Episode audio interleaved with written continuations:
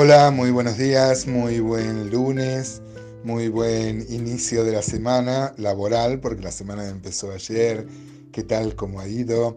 Eh, cada uno puede contarme su experiencia, si se congregó. Acá también en Argentina se celebró el Día de la Madre y bueno, y hemos tenido algunos episodios muy emotivos al respecto. Estamos ya hace como ocho días considerando el Salmo 119, el Salmo que eh, tiene por tema principal la palabra de Dios y como decimos siempre, el Dios de la palabra y nuestras reacciones hacia ella. Habla de los que obedecen la palabra y de lo que le pasa a los que no obedecen la palabra. George Müller fue un hombre de mucha fe, un hombre que funda muchos orfanatos. Él decía, el vigor de nuestra vida espiritual será en exacta proporción al lugar que la Biblia ocupa en nuestras vidas y pensamientos. Y tenía mucha, mucha razón si uno quiere crecer en fe la palabra de Dios tiene que ocupar un lugar primordial eh, en nuestra vida. Ahora, si somos francos, y nos ponemos una mano en el corazón, debemos reconocer que muchas veces no es así con la iglesia contemporánea. Leonard Ravenhill, que es un predicador, él acuñó una frase muy interesante. Él dice, el santo libro de Dios viviente sufre más ahora de sus expositores que de sus opositores. Mire qué frase curiosa, ¿no? Este, criticando con cierta realidad eh, que muchas veces este, nosotros mismos avergonzamos a la palabra no poniéndola en práctica, ¿no? Bien, como hemos dicho, el Salmo 119 está dividido en 22 este, secciones, que son las 22 letras del alefato hebreo. Hoy vamos a tratar de ver los versículos que van del 105 al 120 y están incluidos en las dos letras, la letra Num y la letra Samek. Bueno, dice el Salmo 119-105, eh, la gran verdad. Seguramente usted ha memorizado este texto, si ha ido a la escuela dominical, este ha sido un texto muy visitado en las clases, en las enseñanzas. Dice, lámpara es a mis pies tu palabra y lumbrera a mi camino. En consonancia con Proverbios 23 que dice, porque el mandamiento es lámpara y la enseñanza es luz y el camino de vida, las reprensiones que te instruyen. Mire qué interesante cómo el salmista está pensando en la palabra como una antorcha, ¿no? En un mundo totalmente oscuro, un mundo que no tiene luz, un mundo que está lleno este, de peligros, eh, como dice el apóstol Pedro, ¿no? El apóstol Pedro decía este, en 2 Pedro capítulo 3, él dice que este, tenemos la palabra profética más segura, a la cual, perdón, en 2 Pedro 1, dije de 2 Pedro 3, este, a la cual hacemos bien estar atento como una antorcha que alumbra en lugar oscuro. Así que la, Biblia es, es, una verdadera luz que nos, eh, que nos dice qué está bien y qué está mal, por ejemplo, algo tan relativo en la cultura de hoy y de todos los tiempos. Siempre la, la, cultura ha determinado según otros valores lo que está bien y lo que está mal, en cambio Dios ha expresado su voluntad en la palabra.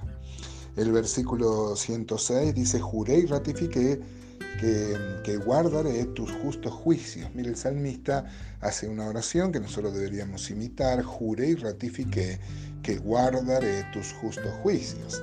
Ojalá podremos ser como el pueblo en el tiempo de Nehemías, acuerdan Nehemías 10:29, dice, se reunieron con sus hermanos y sus principales para protestar y jurar que andarían en la ley de Dios que fue dada por Moisés, siervo de Dios, y que guardarían y cumplirían todos los mandamientos, decretos y estatutos de Jehová nuestro Señor.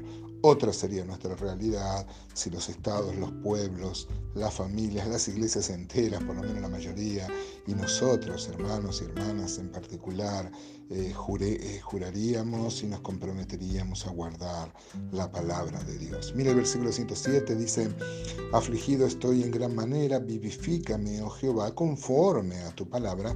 Ya hemos hablado del poder que la palabra tiene para comunicar vida.